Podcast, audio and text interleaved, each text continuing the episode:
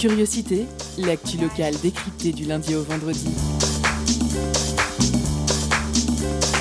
Pendant une heure, la rédaction de Prune écoute et questionne les acteurs du territoire. Curiosité, c'est sur Prune 92 FM de 18h à 19h. Et ça commence maintenant.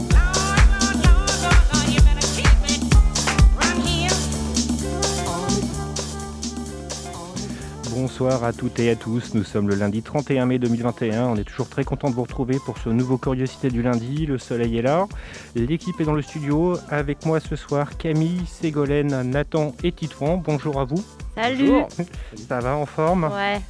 Prêt pour, pour une heure d'infos culturelles, d'infos locales et toujours de la bonne humeur pour cette émission. Alors, au sommaire ce soir assez chargé, en première partie pour le Zoom de la Rédac, on aura un reportage sur le collectif Collage Féministe Nantes qui réalise justement des collages dans la ville pour lutter contre toute forme d'inégalité et ça sera au micro de Ségolène pour le reportage et pour l'interview. En seconde partie, on parlera crise et numérique grâce à une série de podcasts réalisés conjointement entre Stéréolux et l'autre cantine. On recevra Martin Lambert, responsable du Labo Art, et Magali Olivier, responsable opérationnel de la cantine, tous deux à l'origine de ce projet podcast nommé 2031. Côté chronique, ce soir ce ne sera pas une, pas deux, mais trois chroniques. On restera dans l'actualité avec Nathan qui nous parlera de la lutte contre la déforestation et de l'action de Greenpeace de ce matin à Saint-Nazaire. Pour la deuxième chronique, euh, j'ai cru comprendre que Camille nous parlera des développeurs informatiques. Et la troisième chronique, Sam nous parlera, suite à la fête des mères, des pivoines. Yes. Et bien entendu, on aura la pause cadeau à peu près au, million d'émi- à peu près, excusez-moi, au milieu d'émission avec ce soir un vinyle à la clé. Vous avez le programme, c'est lundi, c'est parti et c'est permis.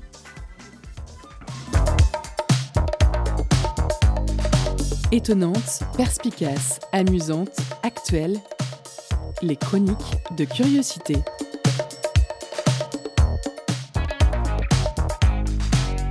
On retrouve tout de suite Nathan pour nous parler de Greenpeace. Et oui, ce soir, je vous parle d'une action qui s'est finie il y a quelques heures à peine.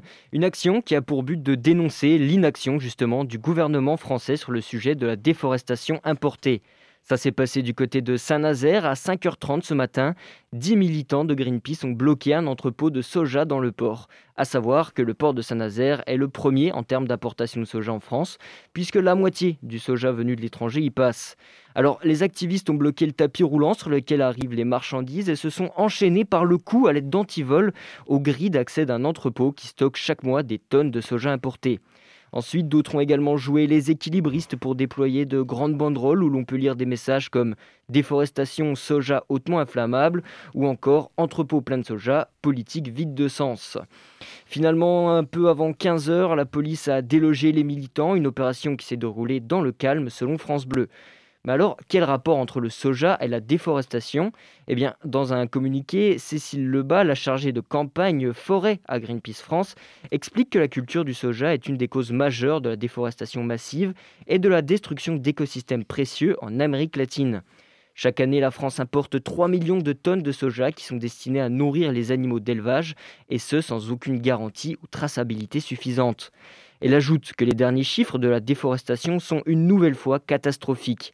Elle demande au gouvernement de prendre des mesures de toute urgence pour s'assurer que les importations de soja dans l'Hexagone ne contribuent plus à détruire des forêts à l'autre bout du monde. Oui, de toute urgence, c'est le terme, puisque selon l'INPE, l'Institut national des recherches spatiales et l'Observatoire brésilien du climat, la déforestation en Amazonie brésilienne a atteint un niveau record au mois d'avril dernier.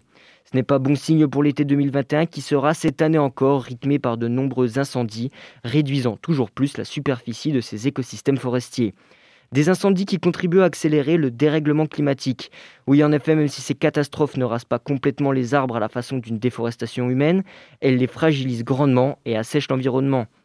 Selon une récente étude publiée dans Nature Climate Change, l'Amazonie brésilienne émet désormais plus de CO2 dans l'atmosphère qu'elle ne peut en absorber. Pourtant, en 2018, une stratégie nationale de lutte contre la déforestation importée avait bien été adoptée en France, Mais le gouvernement refuse de prendre des mesures juridiquement contraignantes et préfère miser sur le bon vouloir des entreprises. Et oui, c'est évident, les entreprises vont choisir d'importer des produits qui leur coûteront plus cher. Oui, ils sont pleins de bon vouloir, ces entreprises. Le résultat, plus de deux ans après euh, l'adoption de cette stratégie nationale, eh bien un échec, comme vous avez pu l'entendre. Autre point noir sur le tableau, l'accord de libre-échange entre l'Union européenne et les pays du Mercosur, le marché commun du Sud composé de l'Argentine, du Brésil, du Paraguay, de l'Uruguay et du Venezuela. En effet, une récente expertise scientifique mandatée par le gouvernement nous apprend que l'entrée en vigueur de cet accord augmenterait la déforestation jusqu'à 25% par an pendant 6 ans dans les pays du Mercosur. Greenpeace demande donc au gouvernement, français de rejeter définitivement cet accord, dont les négociations ont repris en 2013.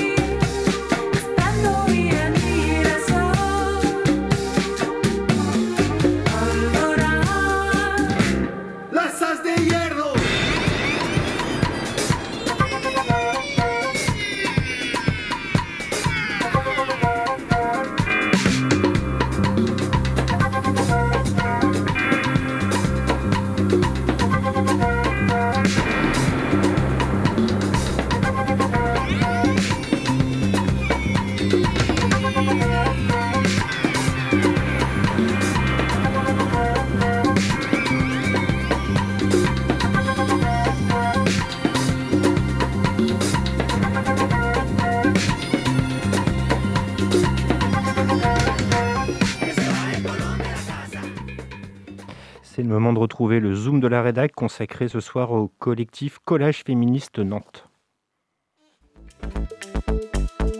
Focus sur une initiative, un événement, un engagement. C'est le Zoom de la rédaction.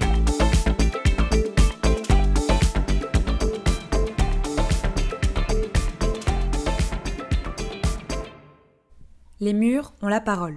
La formule est héritée de mai 1968 à l'heure du plus grand mouvement social français du XXe siècle, qui se soulève contre le capitalisme, le consumérisme, les institutions traditionnelles, les vagues de manifestants et manifestantes qui prennent les rues laissent dans leur sillon les mots de leur lutte, les slogans tagués sur le béton public. L'un des messages des révoltes 68 ardes, mur blanc, peuple muet. Nous sommes en 2021, le peuple n'a pas perdu sa langue.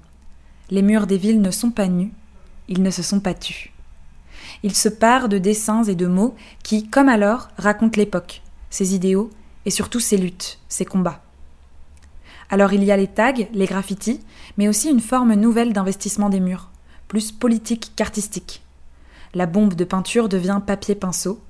Nantes, arrêt beau séjour. En descendant du tramway, les lettres capitales peintes sur les feuilles à quatre trônent sous le grand préau. En rouge et noir, elles invectivent. Alors, il y a un collage qui a été fait Darmanin dégage, donc Darmanin en noir et dégage en rouge.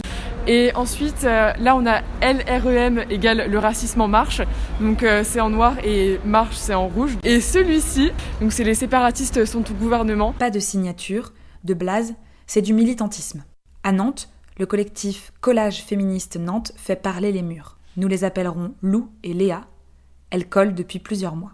Je m'appelle Lou, j'ai rejoint le collectif il y a deux mois à peu près, j'ai pu effectuer euh, quatre sessions en fait, euh, notamment la session du 8 mars où j'ai pu coller. Euh, donc moi c'est Léa, j'ai rejoint le collectif pendant le deuxième confinement en fait. Le collage urbain donc, c'est partir avec la colle, la brosse et le sac à dos pour aligner sur les murs les lettres rouges et noires qui forment les slogans, en majuscules. Mais coller quoi? La honte. Grosse n'est pas un gros mot. La transphobie tue. La rue est à nous. Le sexisme est partout. Queer, vénère et fier. On te croit. On te croit. Sex work is work. PMA pour tous. Ras le viol. Pas une de plus. Mon corps, mes choix. Non, c'est non. Briser le silence. Il peut très bien y avoir des collages en fait par rapport à l'autisme, par rapport au féminisme, au capitalisme, la transphobie, enfin je veux dire toutes les oppressions en fait que subissent les femmes et ou minorités de genre. Donc c'est-à-dire qu'on croise les dominations parce que on peut pas, euh, en fait, tout est lié. Il faut aussi euh, concevoir la lutte en tant que convergence de lutte. Et même si on n'est pas concerné, on soutient les adelphes. Les adelphes, c'est un mot qu'utilisent beaucoup les colleuses parce qu'on parle de fraternité, puis de plus en plus de sororité avec les mouvements féministes. Eh bien, l'adelphité, c'est le mot inclusif. C'est l'idée de cette solidarité, mais débarrassée des distinctions de genre ou de sexe. Le mot est là tant pour unifier les voix que pour visibiliser celles qui ne se reconnaissent ni dans la sororité, ni dans la fraternité. Pourquoi coller pour ces adelphes? Léa se souvient de sa toute première session. On a commencé euh, un collage assez long. Euh, on a collé sur euh, Julie qui a été violée de ses 13 à ses 15 ans par 20 pompiers, dont 3 ont été jugés pour atteinte sexuelle et on avait mis la honte. C'était hyper rapide et hyper, hyper, hyper puissant. Quoi.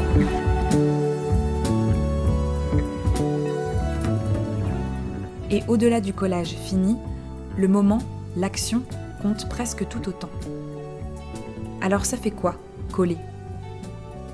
C'est euh, vraiment aussi euh, réussir à mettre euh, toute la colère et la peur et, la tristesse qu'on peut accumuler et du coup là le mettre sur les murs et se dire que justement d'autres personnes vont le voir. On sait que quand on colle, on le fait pour nous mais aussi pour les autres. Et c'est vrai que c'est vraiment un sentiment genre de palpitation etc. de se dire que c'est illégal mais en même temps ce qu'on fait, il y a des gens qui vont le voir, il y a des gens que ça va toucher, il y a des gens qui vont le lire. Précisément parce que c'est dans la rue, un espace public. Tout le monde le voit et surtout on n'a pas le choix que de le voir on met les, messages sous les yeux des gens, euh, les choses qu'ils veulent pas voir, qu'ils veulent pas entendre, et euh, on leur dit euh, bah, voilà ce qui se passe en fait.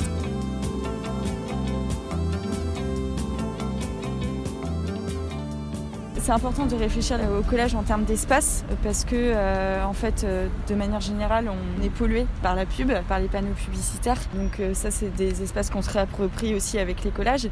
Et puis euh, la rue, de manière générale, c'est aussi un lieu euh, pas du tout euh, utilisé de la même manière en fonction de si on est un homme cis et on circule plutôt librement dans tous ces espaces-là par rapport à une femme ou une minorité de genre qui va subir beaucoup de, regards, des, commentaires déplacés, voire des violences sexuelles. Il y a vraiment cette notion de reprendre ce qui nous appartient aussi.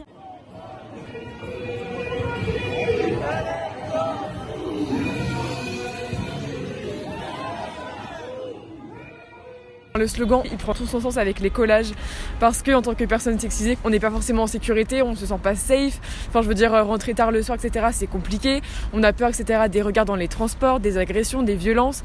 Et le fait d'avoir les messages comme ça qui sont visibles, ça apporte aussi du soutien euh, aux, aux et dire qu'en fait, euh, bah, vous n'êtes pas seul, quoi. Soutien et réappropriation illégale qui ne mettent pas tout le monde d'accord.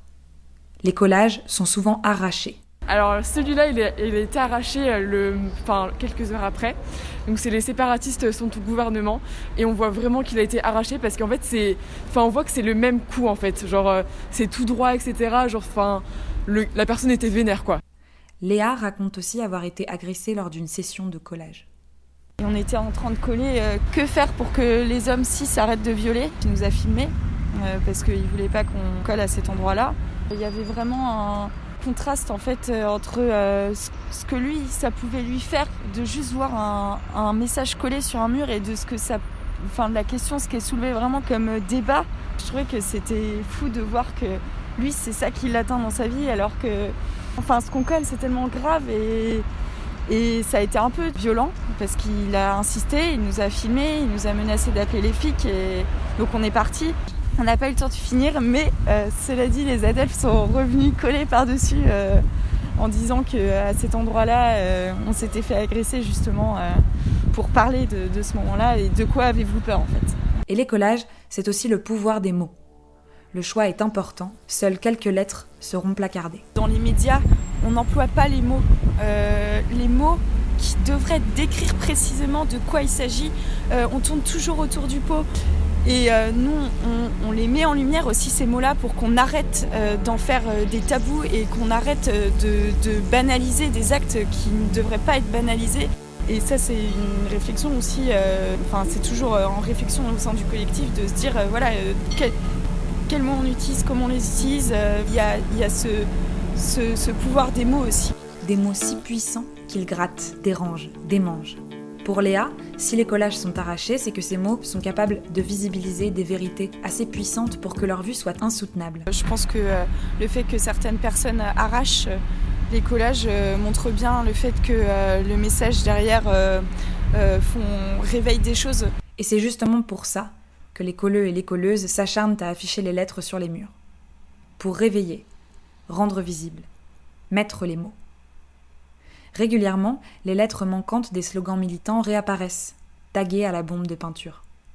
Là, on avait collé Patriarche Caca, mais du coup, en fait, il a été arraché. Et en fait, il euh, y a quelqu'un ou quelqu'une, du coup, qui a repassé, en fait, euh, derrière pour réécrire Patriarche Caca. Donc, euh, on suppose que c'est les taggeurs et, et, ou tagueuses qui repassent. Donc, on les soutient aussi. On colle pas sur leurs tags et, et eux, ils font de même. Donc, Une entraide dans la réappropriation illégale de l'espace public où l'art côtoie le politique en dépit des risques encourus. Comme un nouveau jour, tu te réveilles. Mais ce n'est que le début de ton sommeil. Ni nuit, ni soleil. Au sein du lieu du temps, tu t'émerveilles. Accroche-toi à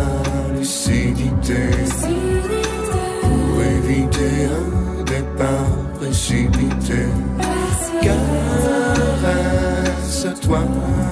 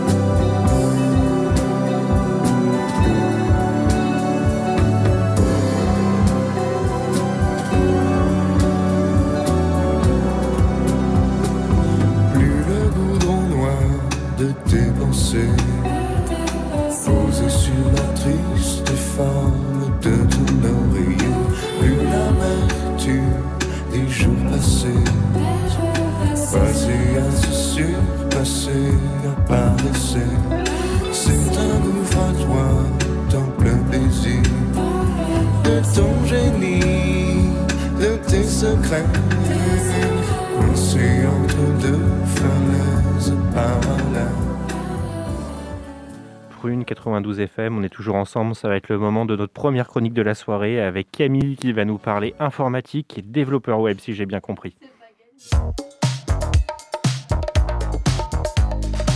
Étonnante, perspicace, amusante, actuelle, les chroniques de curiosité.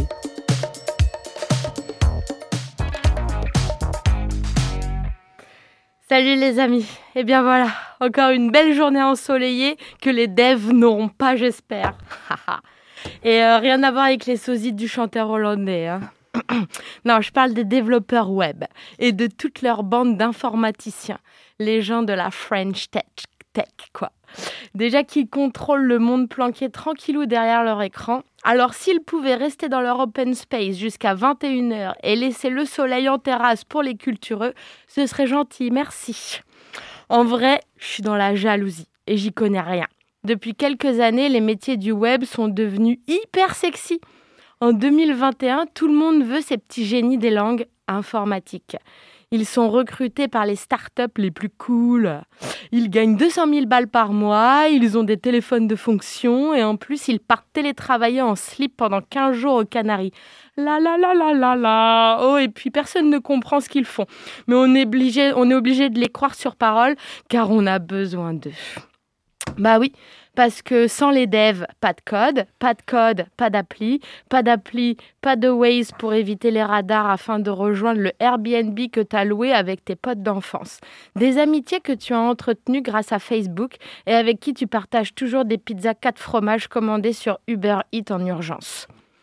Un beau jour, on ne sait plus trop quand, mais le mojo a clairement tourné pour les geeks les webmasters, les infographistes dits turfus ou les blogueurs professionnels, ils sont alors devenus indispensables à notre quotidien connecté.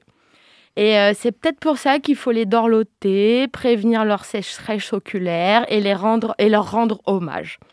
Et ça tombe bien, puisqu'un nouveau projet nantais, Made by Stereolux et la cantine numérique, s'intéresse à eux, et plus spécifiquement à leur vision de l'avenir. Ça s'appelle 2031 c'est une série de podcasts et c'est disponible sur les applis de streaming en ligne, développés par des développeurs évidemment. Alors le premier épisode évoque entre autres les conditions salariales de ces technophiles et les questions d'éthique auxquelles ils peuvent être confrontés, comme par exemple lorsqu'un salarié fait du euh, tracing pour un client ou plus vulgairement lorsqu'il dépose des mouchards dans la programmation d'un site web pour récolter des données sur les utilisateurs un truc pas très jojo, quoi. Encore une fois, j'ai beau être complètement largué par l'informatique pure. Euh, pour moi, Java, ça reste euh, une île euh, d'Indonésie et HTML, bah, ça pourrait être l'abréviation d'une région sur une plaque d'immatriculation, style Haute-Malaisie. Pourtant, pourtant j'ai capté le fond du fond des propos des intervenants. C'est dire si la prod de ce podcast est bonne. Bravo j'écouterai l'épisode 2 en mangeant des cookies. Euh, ah, des fois, des fois, des fois, je pense sérieusement à me reconvertir dans le domaine numérique. Créer une start-up de livraison dématérialisée de véritables pina colada pressés au Nicaragua. Faire fortune et me faire désensibiliser de toutes ces putains d'allergies au pollen. Et ouais, encore un avantage qu'ont les devs à rester enfermés. Allez, bisous les blancs-becs et on reste connectés, promis. Merci Camille. Maintenant, c'est le moment que vous attendez toutes et tous, le moment de la pause cadeau. Concert, spectacle, cinéma. Tout de suite, Prune comble ta soif de culture avec la pause cadeau.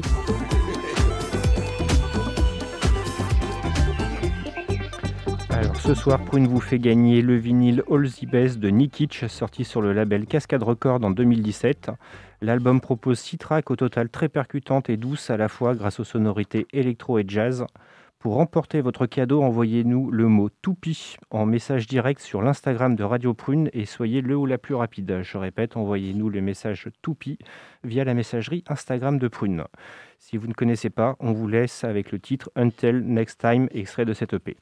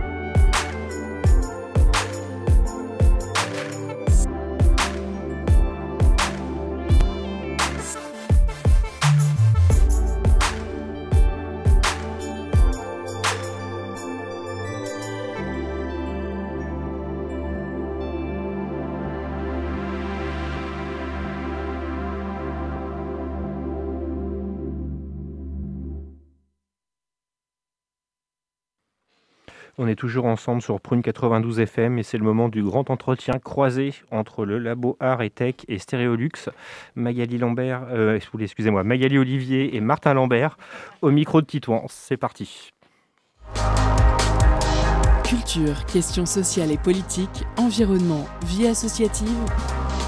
On en parle maintenant dans l'entretien de curiosité.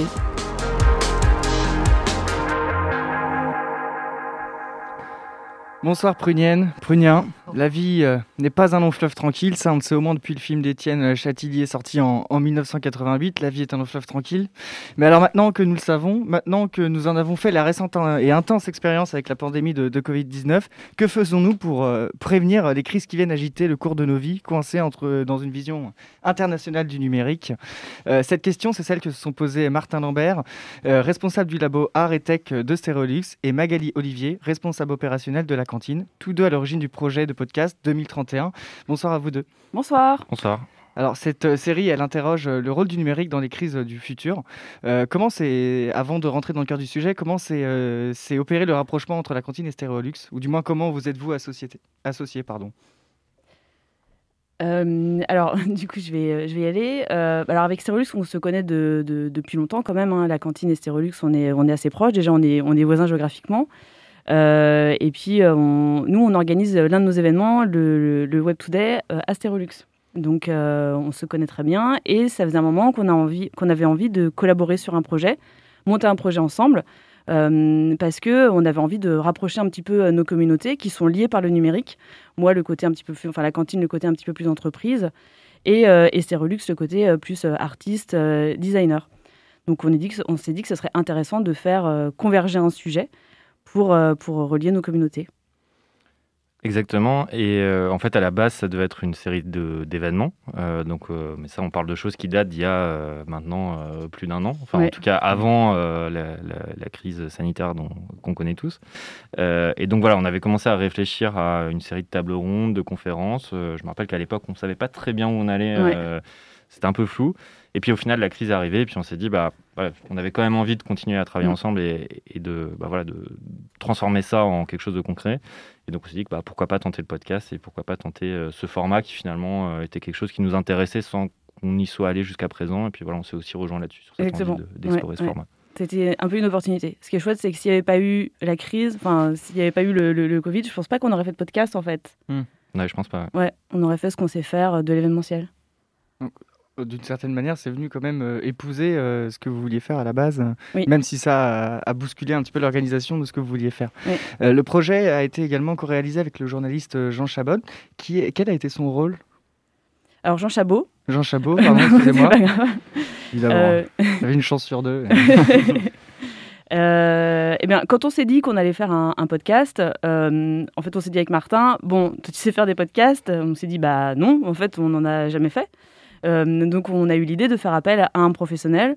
Euh, là en l'occurrence du réseau de la cantine, qui est, quelqu'un qui fréquente les cantines depuis un moment, qui s'appelle donc Jean et qui est journaliste euh, et qui a été tout de suite botté par, le projet.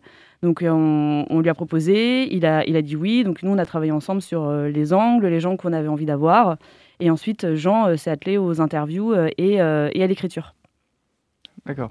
Alors, pour commencer à rentrer un peu plus dans, le sujet, donc euh, le podcast propose euh, de se projeter dans 10 ans. Euh, quelle sera la place du numérique, notamment dans les crises?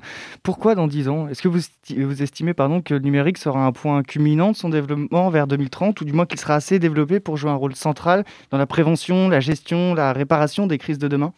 C'est une bonne question. Euh, alors pour répondre à la première, pourquoi 2031 en mmh. fait euh, bah, En fait, on s'est dit que c'était un horizon de temps qui était intéressant puisque c'est pas demain, mais c'est pas non plus. On n'est pas dans la science-fiction, mmh. on n'est pas dans 50 ans. Donc ça nous paraissait intéressant d'explorer plutôt dans une logique un peu de prospective. Du mmh. coup, cet horizon-là, qui est à la fois proche et à la fois lointain.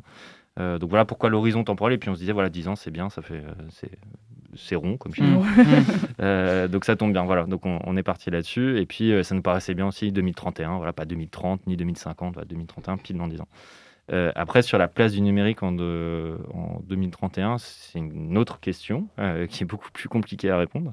je ne sais pas si on sera à un point culminant ou si on sera au contraire revenu à quelque chose d'un peu plus low-tech, qui est un sujet mmh. qu'on aborde un petit peu dans les, dans les podcasts.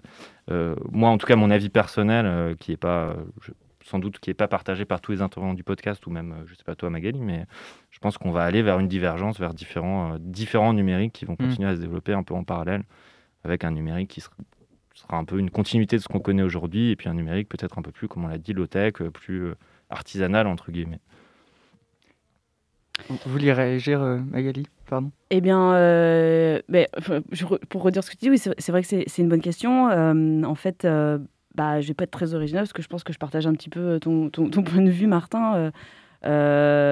J'espère en tout cas qu'il y aura la possibilité d'avoir un, numérique plus low-tech et, plus frugal. Mmh. Et qu'il et, et que, il y aura un, petit peu de, de répondants face aux, aux, gros acteurs et actrices de la tech comme on le connaît mm. maintenant euh, et, des, monopoles, et qu'il euh, il y aura euh, plus, mais ça on, en vient, enfin on en parle aussi dans les podcasts, d'éducation et de sensibilisation mm. auprès des, personnes au, numérique et, aussi auprès des gens qui font la tech en fait, mm. pour faire une tech un peu plus, un peu plus responsable et solidaire. Alors comment euh, vous en êtes-vous arrivé à rapprocher le phénomène de crise à celui euh, du fulgurant développement euh, du numérique? Parmi ces deux sujets, lequel a inspiré l'autre? Lequel des deux a commencé par vous préoccuper? Vaste question. J'avoue que là c'est dur parce qu'on revient à des discussions mm. qu'on a eues il y a, plusieurs mois, voire années. moi je pense qu'à la base, en fait, déjà ce qui nous rapprochait, c'est cette question du numérique. Magali l'a évoqué, on travaille tous les deux dans ce champ-là. Mmh. Euh, donc voilà, Magali l'a dit, plutôt sur la, question euh, de, des entreprises autour du numérique, nous plutôt sur une approche plus créative, on va dire. Mais on s'intéresse quand même à des sujets, c'est là que c'était intéressant de travailler ensemble, on s'intéresse quand même à des, des points d'accroche. Enfin voilà, il y, a des points communs, il y a des approches communes, il y a des problématiques communes surtout, qui ne sont pas forcément traitées de la même manière. Donc je dirais que le numérique était là un peu avant, puisque c'est un peu un fil rouge de, de ce type de collaboration-là. Et c'est au moment où on s'est posé la question de voilà, qu'est-ce qu'on va faire ensemble autour du numérique, qui était, voilà, comme dit, une sorte de fil rouge. Euh, que cette idée de crise est venue euh, à la base plutôt sous l'angle voilà, de crise sociale, parce que ça faisait écho aussi à des choses qu'il y a pu avoir, les gilets jaunes, ce genre de choses, où le numérique a joué un rôle assez important, euh, mais aussi crise écologique, parce que pareil, le numérique a aussi un rôle à jouer là-dedans, ou joue un rôle en tout cas. voilà, donc petit à petit, on a, voilà, à force d'affiner, de retravailler le sujet avec Jean, on, a, on, est, on est venu à, à ce sujet-là. Je ne sais pas si tu veux compléter, Magali? Euh, non, en fait, c'est. Alors, et puis, alors, je sais pas pourquoi nous est venue crise. En fait, je suis en train de demander si c'est arrivé mmh. aussi pendant le Covid et que du coup, inconsciemment, on avait un petit peu euh, ce, ça en tête. Et mmh. que, non, on avait l'idée avant déjà. Avant, hein. c'est pas lié au Covid pour le coup. Mmh. Mais pourquoi crise, je sais pas. On s'est dit que c'était intéressant comme, euh, comme entrée. Mais il n'y a, pas de raison. En plus aujourd'hui aussi, qu'elles sont plus médiatisées, que c'est peut-être un, ensemble de choses. Ça, ça s'imbrique bien ensemble en tout cas. En tout, oui, oui, mm. oui, tout à fait. Et puis le, secteur tech lui-même, euh, comme on voit dans le premier podcast, euh, est lui-même aussi en crise en fait. Mm. Alors on va justement revenir sur les trois thématiques euh, en plus du prologue. la crise de la tech, la surveillance, la fille de la crise et l'art de, de, la crise. Pardon, excusez-moi. Comment s'est fait le choix de ces thématiques et pourquoi commencer de façon un peu paradoxale peut-être par la crise de la tech elle-même? Alors, il faudra revenir, à, donc, comme dit, un peu à la jeunesse de, l'idée. À la base, on n'avait pas forcément pensé dès le début le découpage de cette manière-là. Mmh. Euh, en tout cas, ce qui nous paraissait important, c'était cette idée de prologue. Donc voilà, un peu définir ce qu'on entend par le mot crise et voilà pourquoi on s'intéresse à ça et ce que ça évoque. Donc voilà, ça c'était pour le prologue. Et en fait, euh, c'est plutôt après, euh, au, moment. Enfin, on avait listé un certain nombre d'angles qui nous intéressaient, un certain nombre d'intervenants qu'on aurait aimé solliciter sur ces angles-là. Et puis après, voilà, ça s'est fait un peu naturellement suite aux interviews qu'il y a pu y avoir, suite aux échanges qu'il y a pu y avoir, il y a des, voilà, il y a des axes qui sont apparus et une structuration qui s'est faite. Après, pourquoi celui-là en premier? Euh, Je ne sais pas vraiment. On s'est dit, voilà, ça c'est un sujet intéressant. Euh, il aurait peut-être pu être en deuxième, je ne sais pas. Euh, oui, ça nous, ça nous, paraissait un enchaînement, un enchaînement logique de, de, commencer par le prisme de la crise de la tech, puisque c'est, on, parle des crises, et on s'est dit que dans le, le, le, podcast numéro 1, l'effet miroir, un peu de, on parle du rôle du, du numérique dans les crises, euh, ou la place du numérique comme réponse face aux crises, et de commencer en fait par le secteur même qui, mmh. euh, qui connaît une crise depuis, euh, depuis plusieurs années, ça, ça nous, semblait, ça nous semblait pertinent. Mm. Pour ma part, moi, quand j'ai écouté le prologue puis euh, ce premier épisode, ça m'a vraiment permis de poser les bases et on sent que ça pose les bases pour le, reste des sujets qui vont être évoqués. Donc, euh, effectivement, c'est une bonne manière euh, de, de, mettre dans le sujet. Alors, votre série semble, comme vous l'indiquez dans vos communications, regrouper de nombreux acteurs de la société, chercheuses et chercheurs, pour reprendre l'appellation qu'on nous a communiqué, militants et militantes, designeuses et designers, pour n'en citer quelques-uns. Est-ce que c'est ce qui vous a permis d'approfondir votre analyse sur le sujet? Alors oui, bien sûr, plus, plus on a de voix, euh, plus, plus on a de personnes euh, au background différent et, et au point de vue différent, ça, ça permet d'avoir une vision plus complète en fait. C'était vraiment notre objectif, de donner la parole à, à, à- à tous ces professionnels qui, euh, qui forcément ont, un, un rapport différent et qui, et qui passent par un, par un prisme différent pour pouvoir nous expliquer le, le- le rapport crise numérique. Hmm. Avec de la prise de hauteur, des choses un petit peu plus pragmatiques. Euh, C'était vraiment une volonté de notre Hmm. part. C'est par souci d'objectivité. Je sais pas si c'est par souci d'objectivité, en tout cas par souci de pluralité, on va dire. Mm. euh, Oui. D'accord. Oui, plutôt. oui. Mais euh, oui, l'idée, c'était, on l'a dit, euh, de, de- un peu de joindre nos forces, entre guillemets, c'est-à-dire avoir à la fois des approches vraiment centrées sur la question technique et des approches qui euh, l'interrogent ou qui en sortent un peu, notamment par le biais de regards d'artistes. Mais voilà, d'a- d'avoir une pluralité de points de vue, de gens qui sont dedans, des acteurs de la tech, des acteurs du numérique et des gens qui interrogent ça, qui critiquent, qui Mm. questionnent. Euh, voilà, d'avoir un peu ce, ce- ce spectre d'opinions et d'approches. Et alors, vos sources d'information, donc, elles viennent de ces intervenants que vous avez contactés, mais est-ce Mhm. que vous êtes servi aussi de, de l'open source euh, Un mot qui est assez tendance, mais justement qui est très mis en avant par le numérique et qui, est- qui a une fiabilité relative? Est-ce que vous êtes, euh, vous êtes servi aussi de cet outil euh, dont vous traitez justement dans votre, euh, dans votre série de podcasts? Alors, euh, c'est dur de répondre. L'open source, c'est plutôt une manière de concevoir des, Mm. euh, des, des logiciels ou des, technologies. Mm. Euh, nous, là, pour le coup, il n'y a pas eu de conception technique, donc pas vraiment. Après, tout dépend ce qu'on entend par open source.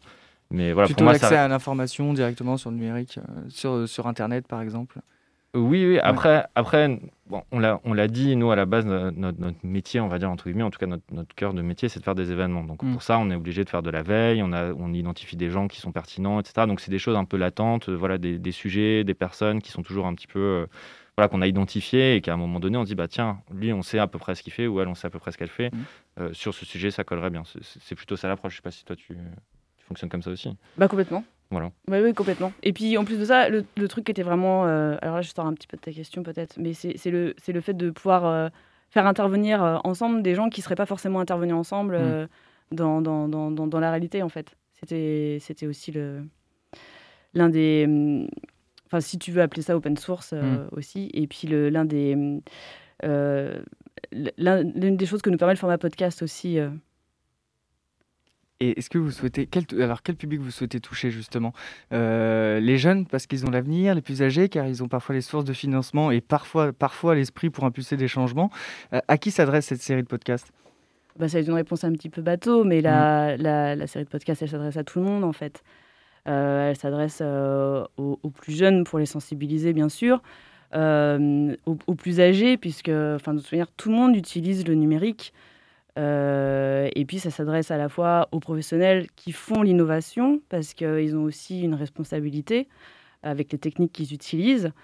Euh, et puis euh, aux, citoyens et aux citoyennes qui, qui, ont besoin bah, de, de prendre un peu de la hauteur et de recul par rapport à cet outil qui révolutionne nos vies.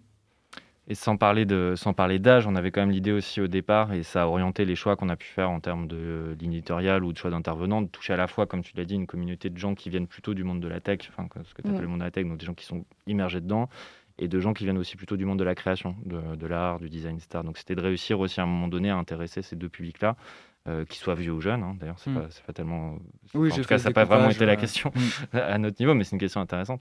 Mais, euh, mais voilà, c'était l'idée de pouvoir proposer quelque chose qui, qui parle effectivement à des gens qui, qui- qui fabriquent ces, ces outils ou ces, ces technologies-là et des gens qui les questionnent ou qui les critiquent ou qui les utilisent de manière créative.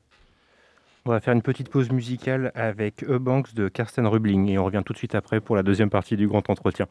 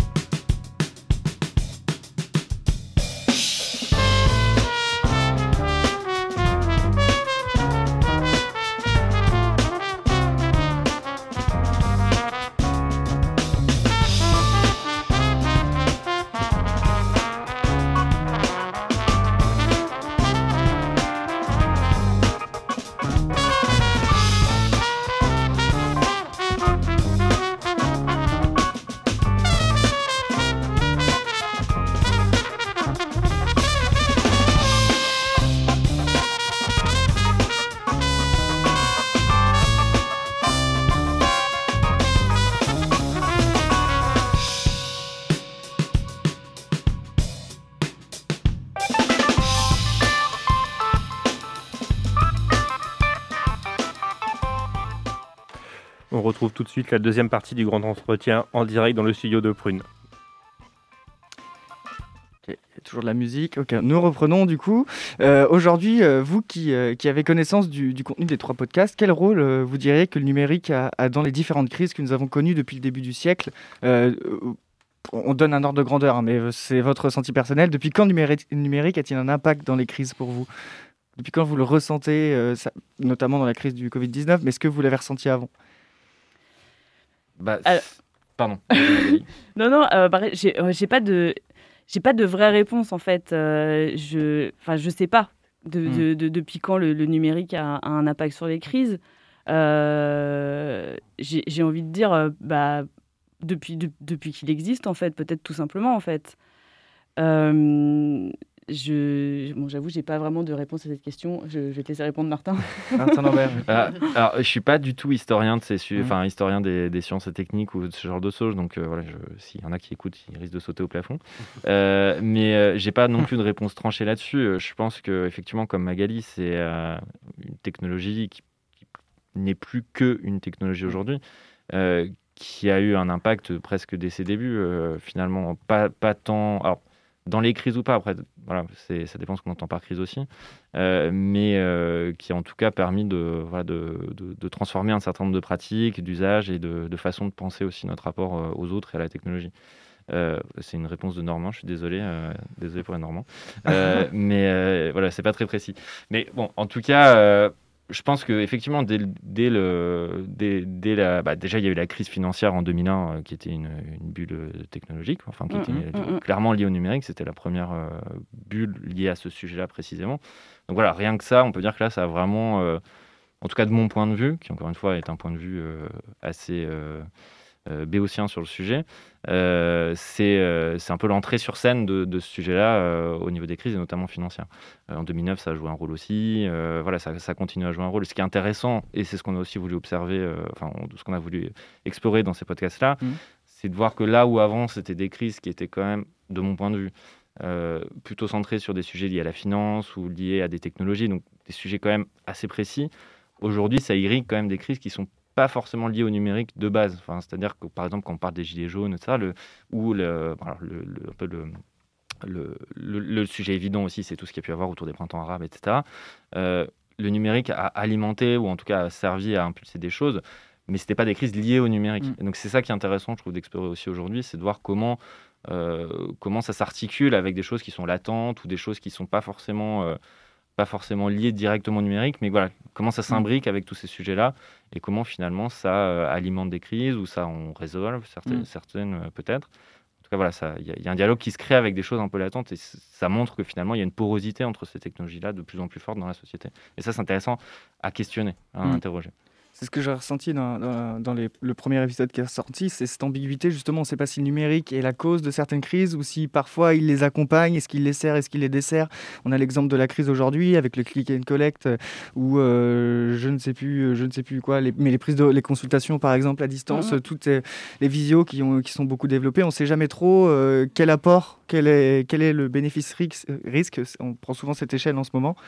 Euh, une question qui revient dans le prologue de 2031, c'est quelle définition donner au mot crise? Ce à quoi il est répondu phase grave dans une évolution, événement, idée. Voilà, donc c'est le petit Robert qui nous fait cette définition. Elle est, voilà, elle nous dit une partie de ce qu'on peut interpréter. Mais après cette série de podcasts, podcast, pardon, est-ce que vous pourriez en donner une autre, une plus approfondie, plus ajustée, ou même exposer votre simple vision, la, la vôtre, quoi? C'est ce qu'on disait. J'ai l'impression de passer le bac de français.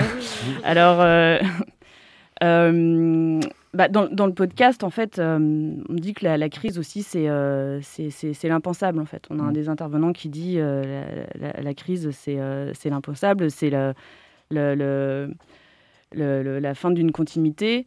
moi, moi, personnellement, j'ai l'impression que, que que c'est on est tout le temps en crise en fait mmh. qu'on est qu'on est dans une dans, dans, dans, des crises dans des crises dans des crises euh, et, et, à la fin de ce podcast, je, je me dis juste que c'est un, un, état perpétuel dans, dans, dans lequel on, est, on, on, est en train, on est en train de vivre et, euh, et, et pour lesquels on essaie de, bah, de, de, trouver des, de trouver des solutions. Enfin, le, le numérique en soi va pas forcément. Euh, il les amplifie, il y, a un, il y, a un effet miroir. Des fois, il les provoque, en même temps, des fois, il, il, il essaie, il essaie de les résoudre. Moi, je, je, je, j'ai pas revu ma définition de la, de, de, de la crise suite, suite en ce podcast. Je, je, voilà. Non, mais votre ressenti a quand même changé puisque vous, vous incitez sur le fait que la crise est, est plus ou moins permanente. Enfin, les crises sont permanentes aujourd'hui, elles se succèdent et c'est plus un marqueur dans le temps euh, distinctif. Et justement, excusez-moi, euh, pour une dernière question, vous, avez beaucoup parlé de la notion de, prospective. Qu'est-ce que c'est Est-ce que c'est de la recherche? Qui participe? Dans tous les cas, comment c'est financé? C'est quoi la, la prospective? Euh, bah, la prospective, c'est une discipline, euh, c'est un métier en fait, euh, prospectiviste. après, c'est des choses qui peuvent être faites aussi par, par des gens qui ne sont pas prospectivistes de base, mais en tout cas, c'est une discipline. Il mmh. y a des gens qui font de la recherche dessus, il y a aussi des gens qui l'appliquent dans des entreprises, dans des cabinets de conseil, etc. c'est voilà, c'est interroger le, le, futur en fait, ou les futurs. En tout cas, c'est interroger ce qui, ce qui est devant nous et ce qui n'existe pas encore. en tout cas pour moi. après, moi, ce que je trouve intéressant dans ces démarches-là de prospective, euh, c'est surtout les questions que ça pose sur aujourd'hui. Euh, c'est-à-dire qu'en fait, le, gros intérêt pour moi de la prospective, c'est pas tant d'imaginer le futur, de, voilà, de dire euh, dans 10 ans ce sera ça ou dans machin, etc. c'est de voir, bah, voilà, si on se projette dans 10 ans, quelles questions ça se pose aussi rétrospectivement sur vers où on va et les choix qu'on fait aujourd'hui. En fait, c'est ça. Pour moi, la prospective, c'est informer les choix qu'on fait aujourd'hui en se projetant un peu dans le temps. Voilà. Et je voulais juste revenir aussi sur, sur ce qu'on disait avant sur la notion de crise. Euh, enfin, pour dire que oui, je partageais complètement la définition de Nagali, mais j'insiste aussi sur le. Enfin, je, je, voulais aussi préciser sur le fait que le numérique. faudrait. On a aussi essayé à travers ce podcast de ne pas personnifier cette notion de numérique aussi. Je pense que c'est. Enfin, en tout cas, de pas le l'autonomiser. C'est-à-dire que le mm. numérique, c'est aussi des gens qui font des choses, qui prennent des choix, euh, des décisions euh, qui sont techniques, qui sont euh, humaines, qui sont politiques aussi très souvent, d'ailleurs essentiellement. et je pense que ça, c'est important à avoir en tête aussi, surtout en lien avec cette notion de crise. Euh, c'est-à-dire que le numérique, c'est pas quelque chose d'un peu qui vole euh, en, dehors, euh, mm. en dehors dans un espace abstrait. C'est des gens, c'est des, ouais, des choix politiques, etc. Mm. et ça, c'est des questions de société aussi, des questions voilà, qui, qui nous interrogent et sur lesquelles, en tant que citoyen, on doit pouvoir avoir la main. Et en tout cas, on doit pouvoir avoir à un moment des, des points de vue informés. Et c'est aussi, voilà, tout ça pour dire que c'est aussi une manière qu'on a voulu amener de voilà, interroger la crise en, par le numérique, mais en informant et en étant dans une logique de, voilà, de transmission de connaissances. Martin Lambert, Magali Olivier, je vous remercie. Vous êtes venu nous parler du podcast 2031. Je vous remercie d'avoir accepté notre invitation et bonne soirée. Merci, Merci à vous. Merci d'être venu dans, le, dans le studio. Très bonne soirée à vous. On retrouve maintenant pour notre dernière chronique de la soirée euh, Sam. Yes. Dans le studio, qui va nous parler fête des mères, enfin post-fête des mères et pivoine. Pivoine, exactement. C'est à toi. Étonnante, perspicace, amusante, actuelle, les chroniques de curiosité.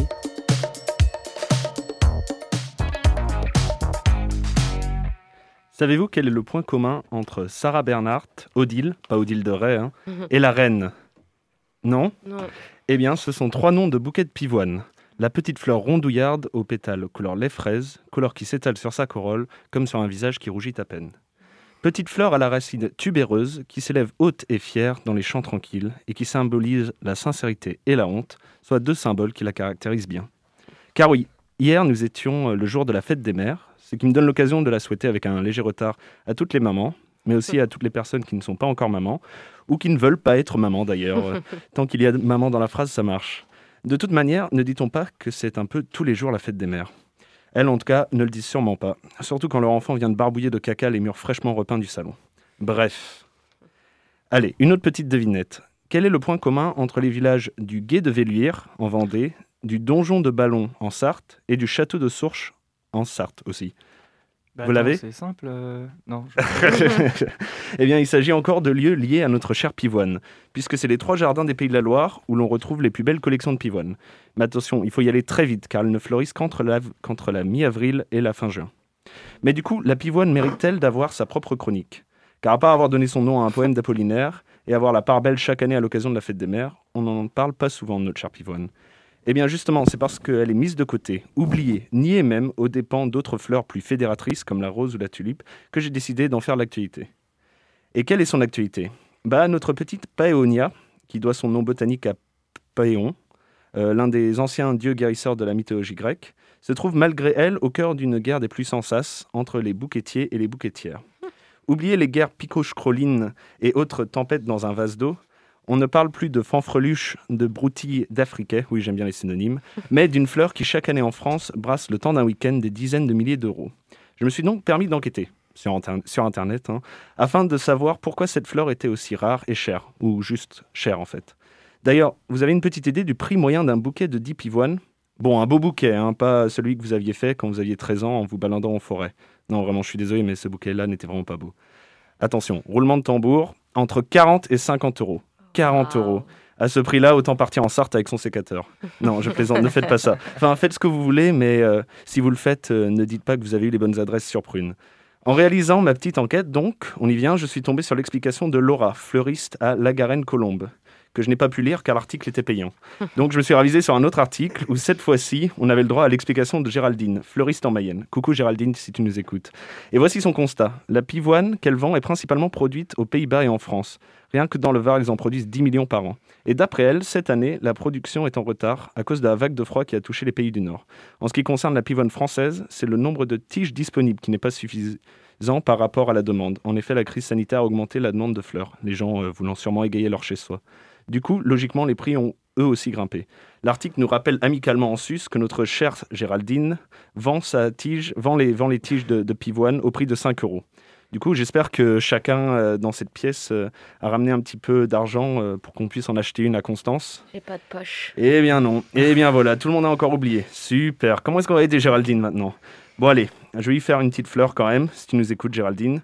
Ces quelques vers de notre cher Guillaume sont pour toi. Alors, euh, je ne sais pas, j'ai un truc avec les prénoms aujourd'hui. Oh douce France Ah non, pardon, ah, c'est encore une de ces fichues pubs SNCF qu'il faut attendre avant de sauter pour avoir l'accès au contenu. Ta, ta, ta, ta. Ah, voilà. Alors, que la Pléiade m'excuse par avance pour ma diction, mon intonation et ma ponctuation lors de cette tentative de lecture poétique. Pétales de pivoine, trois pétales de pivoine, rouges comme une pivoine, et ces pétales me font rêver. Ces pétales, ce sont trois belles petites dames, à peau soyeuse et qui rougissent de honte d'être avec des petits soldats. Je chante ici pour que tu chantes, pour que tu danses, pour que tu joues avec l'amour, pour que tes mains fleurissent comme des roses et tes jambes comme des lits, pour que ton sommeil soit doux. Guillaume Apollinaire, Pétale de pivoine, 1915. Bravo, Ah, merci bravo. Sam pour euh, ce moment de poésie. Curiosité, c'est déjà terminé en tout cas pour aujourd'hui. Ça continue tous les jours de la semaine. On espère que vous avez passé un bon moment avec nous. On se retrouve lundi prochain. D'ici là, passez une très bonne semaine. Ciao. Ciao. Pour écouter ou réécouter Curiosité, rendez-vous sur le www.prune.net.